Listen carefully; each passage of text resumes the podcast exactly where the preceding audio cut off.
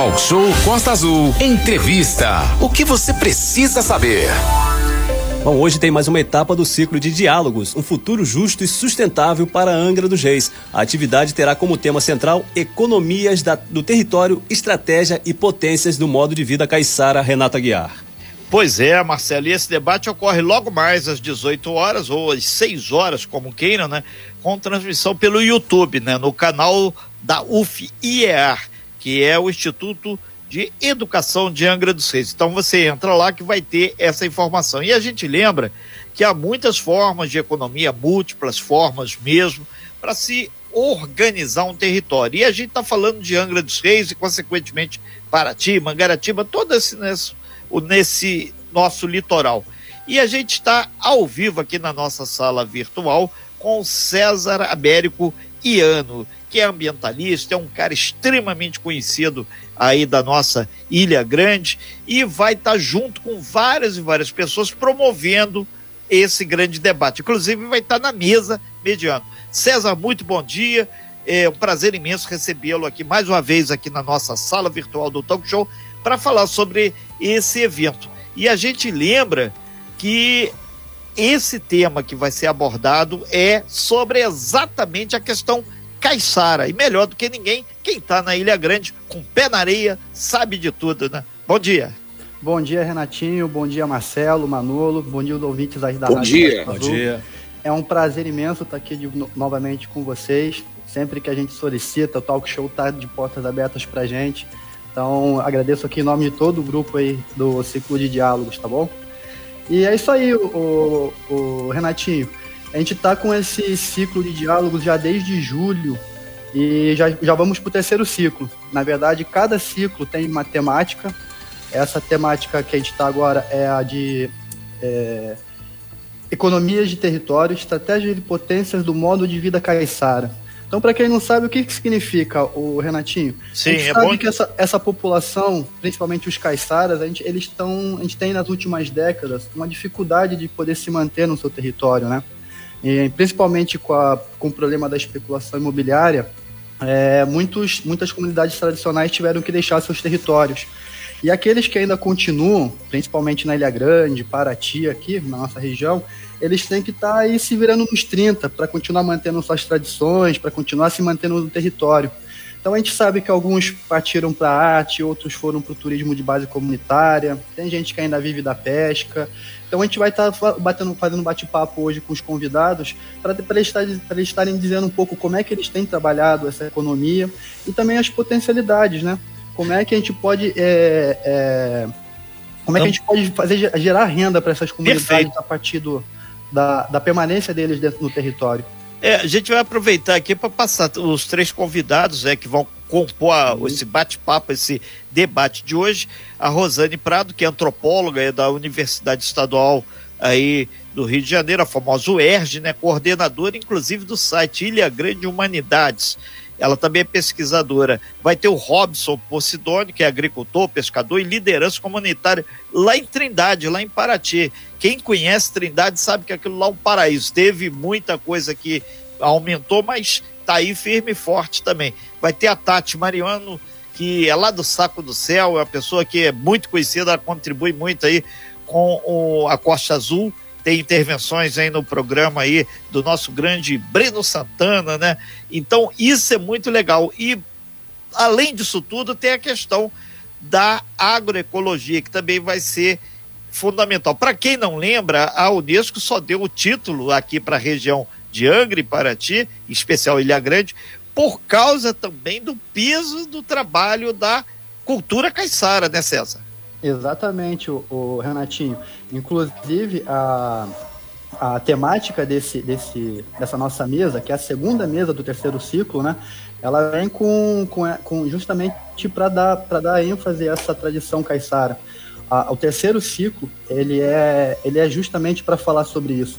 Então a gente vai estar, tá, além dos três convidados, a gente vai estar tá também com o nosso momento cultural, que vai estar tá presente lá o Marcelo Júnior, também conhecido como Marcelo Rasta. Sim. E eu, da ACTA, e a Joana é, Martins, da UF. A gente vai, a gente vai estar como mediador nessa, nessa segunda mesa. Sim, e, e, a Joana ela é da área de geografia, ou seja, o pessoal da geografia, da história, está sempre muito ligado aí a essas questões. Agora, o, o, o, César, é importante o pessoal se conscientizar que, na verdade, esse é um movimento muito rico que está sendo puxado aí pela UF, e ao contrário do que muita gente acredita, ah, é só mais uma coisa de academia, de blá blá blá. Não, porque tem um espaço onde tem a rapaziada que realmente pisa na trilha, que pisa na areia e faz a cultura aqui da nossa região. E é um debate muito rico, muito legal, né? Volta e meia tem até políticos participando também, né? Sim. Mas o importante é o povão, né? É, na verdade, o Renatinho, é, a gente passa aí por um momento onde, a, devido à pandemia, onde a gente não tem podido acompanhar é, muito esses debates, né? Então a gente tem tido aí revisões do plano diretor da cidade, é, algumas leis, algumas normas, principalmente de meio ambiente, sendo, sendo alteradas, e a gente não tem tido oportunidade de participar desses debates por causa da, da pandemia. Então, muitas reuniões que deveriam ser presenciais estão sendo online a gente não, tá, não tem conseguido participar. Então, uma forma da gente se organizar, informar a população, chamar ela para participação, foi através desse ciclo de diálogos. Então a gente vem aí já desde julho reunindo a cada, é, quinzenalmente, toda, toda, a cada 15 dias a gente tem uma temática diferente, né? e o ciclo ainda permanece, vai até novembro, vai até dezembro, tem muita coisa ainda para a gente conversar. Eu, o, o César aí, muita gente participando aqui, inclusive de Paraty também, é, falando que é legal isso, porque abre um espaço para falar da questão da cultura caiçara. E tem até o, o Vaguinho aqui, é, ele estava detalhando anteriormente a questão da cultura caiçara, o turismo de base comunitária. Inclusive, até um, é um grande ponto, melhor do que ninguém, o Manolo, que nasceu e foi criado ali em Monsuaba, ali, as transformações que Monsuaba sofreu é tão gigante feito alguns pontos da Ilha Grande, né, Manola? É, Renata Guiar, não nasci aqui não, né? Mas vivo aqui desde que nasci. Nasceu nasci... onde, cara? Eu nasci no Meyer, cara. Que isso, cara? Lá na Dias da Cruz. É, eu só nasci lá e Ah, só nasceu. Cá. Vivo Mas deve ter sido feito aqui. É, só Abraço, Ioiô! Renato, olha, é verdade, né? Aqui, meu pai conta, por exemplo, que Monsuaba não tinha nada, né? Na época dele era mesmo uma roça aqui, não tinha, não existia nada, não tinha nem estrada. Hoje é uma cidade, né?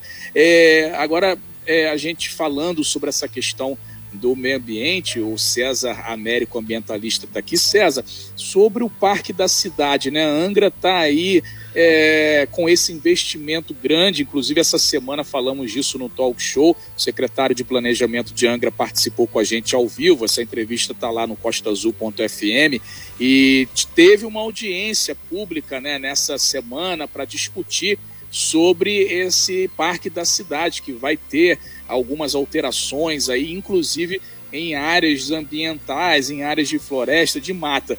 Vocês participaram dessa audiência ou foram convidados a participar? É, como é que, o que, que vocês acham o que, que vocês pontuam sobre essa questão desse investimento do Parque da Cidade aqui de Angra, César? É, então, Manolo, a gente tem, assim, Primeiramente, é, lembrando o pessoal que é, as unidades de conservação são importantes para a nossa região e para a nossa cidade. Então, ali, essa construção essa, desse parque municipal aqui nesses morros do centro, ela é importante. Isso já é um sonho antigo nosso. Já aí, há mais de cinco anos, a gente vem debatendo e vem tentando construir é, coletivamente é, um, um, uma forma de que, que a gente pudesse é, fazer a gestão desse parque de uma forma coletiva, com participação social, e agora veio, nesse governo, eles colocaram, através de um decreto, eles criaram o Parque Municipal da Mata Atlântica. Então, para que se possa é, colocar isso para frente, existem, existem alguma, alguns, alguns passos a serem seguidos. Por exemplo, criação do plano de manejo, audiências públicas. E a gente acabou não sendo convidado, mas como é uma audiência, audiência pública, a gente, a gente participou. E assim, é, tá sendo, tem algumas propostas que são meio divergentes. A gente ainda está com. A audiência pública foi ontem, então ainda está muito fresco, a gente não teve um tempo ainda de debater entre nós aqui da, da, das instituições da sociedade civil, mas a gente tem participado, tentado participar desse diálogo, né? Agora, lembrando, a, a, criação do parque é importante. Agora, a gente tem que debater qual vai ser o modo de gestão, como é que vai ser feito isso. Se a prefeitura vai fazer essa gestão, se vai ser passado por uma, uma iniciativa privada, que é o que foi proposto é, ontem na audiência pública, e vai ser gasto um dinheiro forte aí nesse parque. Então a gente, vai, a gente vai pedir mais esclarecimentos, a gente vai tentar participar de outras reuniões e assim que eu tiver uma, um posicionamento melhor, eu, eu posso trazer aqui para vocês, Renatinho. Mas como foi ontem, ainda está muito fresco, a gente não teve um tempo de, de debater isso mais profundamente. Sim, é, a gente lembra que essa é uma discussão muito séria, né? Porque tem não só o Parque da Cidade, mas aí na Ilha Grande, onde você está nesse momento, César está falando com a gente, está lá na Ilha Grande, né? Mandar um abraço todo mundo da Ilha Grande. É, tem a questão dos parques lá, tem o Parque Estadual da Ilha Grande e tem essa sobreposição de fiscalizações. Isso é uma questão que afeta diretamente o, o jeito de vida caiçara, que é o foco principal é, do debate de hoje. E mais do que isso, apesar de ser uma área estadual, o parque estadual, tanto da Ilha Grande quanto ou de qualquer outro ponto, a legislação ambiental do município, ela também se sobrepõe a essas áreas. Né? Tem que ficar claro para todo mundo. Tem muita lei para um parque só. Exatamente, Renatinho. Aqui na Ilha, na Ilha Grande a gente tem o Parque Estadual da Ilha Grande, né? Que ele, é, ele, é, ele é feito para visitação. A gente tem também a APA Tamoios. Então todas as duas unidades de conservação também vão passar por revisões de plano de manejo. Então tem também uma lei aí que está lá na LERJ, um projeto de lei para municipalizar a APA Tamoios, que ela é estadual, para passar essa gestão para o município. Então é uma discussão também bastante séria que a gente está acompanhando. A gente tem a Ezek Tamoios também, né? Lá pro, pro lado de Mambucaba, que tá numa pauta também ali de flexibilização ou não. Então, assim, a gente tá. E tudo isso influencia no plano diretor. Que, que é, na verdade, para onde, para onde a gente vai direcionar esse crescimento da cidade, né? Como é que vai ser o futuro da nossa cidade? Tudo isso passa por essa revisão do plano diretor e por essas legislações ambientais. E como você disse, tem, aqui a gente tem uma área de muita sobreposição de unidade. Então todo esse debate tem que ser construído aí a vários braços, né? E com a participação da sociedade civil, que é o que a gente pede. Ok, ô César, a gente já está caminhando aqui para o fechamento da sua participação. Deixar então esse último aí minuto para você convidar as pessoas interessadas aí na questão ambiental, ou na questão do desenvolvimento, ou na questão caiçara, ou até mesmo matar a curiosidade, que tem gente que leva, leva errado. Então, houve o debate para levar e levar certo, que senão tem uma turma aí que diz que foi tudo fake news. E aqui a gente não tem fake news. A gente tem a responsabilidade com o material. César. Bom, Renatinho, queria primeiro agradecer vocês pelo espaço, tá? Lembrar que eu não sou caiçara, eu moro aqui na. Também Ilha não é caiçara. Eu, eu, moro em Angra há mais de 25 anos. É, eu posso falar que eu sou caiçara de coração. Sim. Porque eu, eu, amo a tradição, a cultura caiçara, não só caiçara, mas as comunidades tradicionais, a gente participa. É, a gente incentiva né, um turismo sustentável que respeite essas, essas tradições, essa cultura, tá? É, o Parque da Cidade, eu esqueci de falar também. Eu já levei, inclusive, a equipe da Costa Azul lá para cima do Parque da Cidade para que eles visitassem. A Aline Campos foi uma que teve lá com a gente, tá? E citar aqui também as instituições, o Renatinho, que tem participado nessa construção do ciclo Perfeito. de diálogos, não posso esquecer.